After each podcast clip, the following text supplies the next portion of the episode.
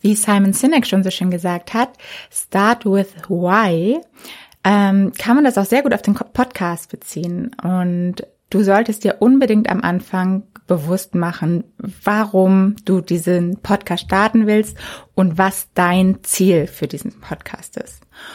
Und somit hast du nämlich auch direkt eine gute Motivation mal für Tage, wenn es vielleicht einfach mal nicht so gut läuft oder nicht so viel Lust drauf hast, dass du dir das nochmal vor Augen führst und sagst, okay, darum mache ich das hier alles.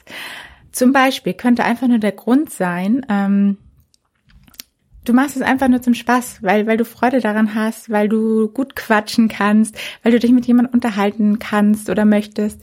Ähm, vielleicht hast du aber auch eine Leidenschaft, der du nachgehst. Vielleicht hast du ein Thema, über das du einfach sprechen möchtest und dich mit Experten dazu austauschen möchtest. Auch vollkommen fein.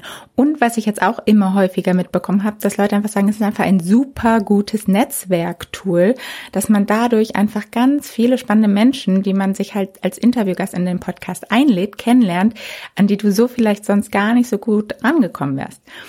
Aber oft ist doch auch ähm, der Grund, das Ziel eines Podcasts, dass man vielleicht ein Business aufbauen möchte oder einfach seine Personal Brand ähm, ausbauen und aufbauen möchte und stärken möchte und seinen Expertenstatus auch stärken möchte und somit natürlich in die Sichtbarkeit kommen möchte und es als Marketing-Tool nutzen möchte. Und natürlich gibt es auch noch die Möglichkeit, dass du sagst, du möchtest mit dem Podcast Geld verdienen.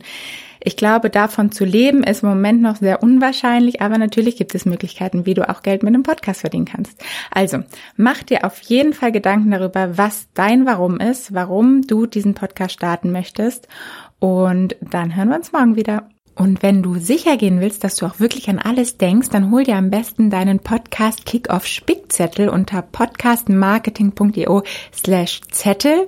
Dort steht nämlich nochmal alles aufgelistet drauf, so dass du wirklich nichts vergisst für deinen erfolgreichen Podcast-Start.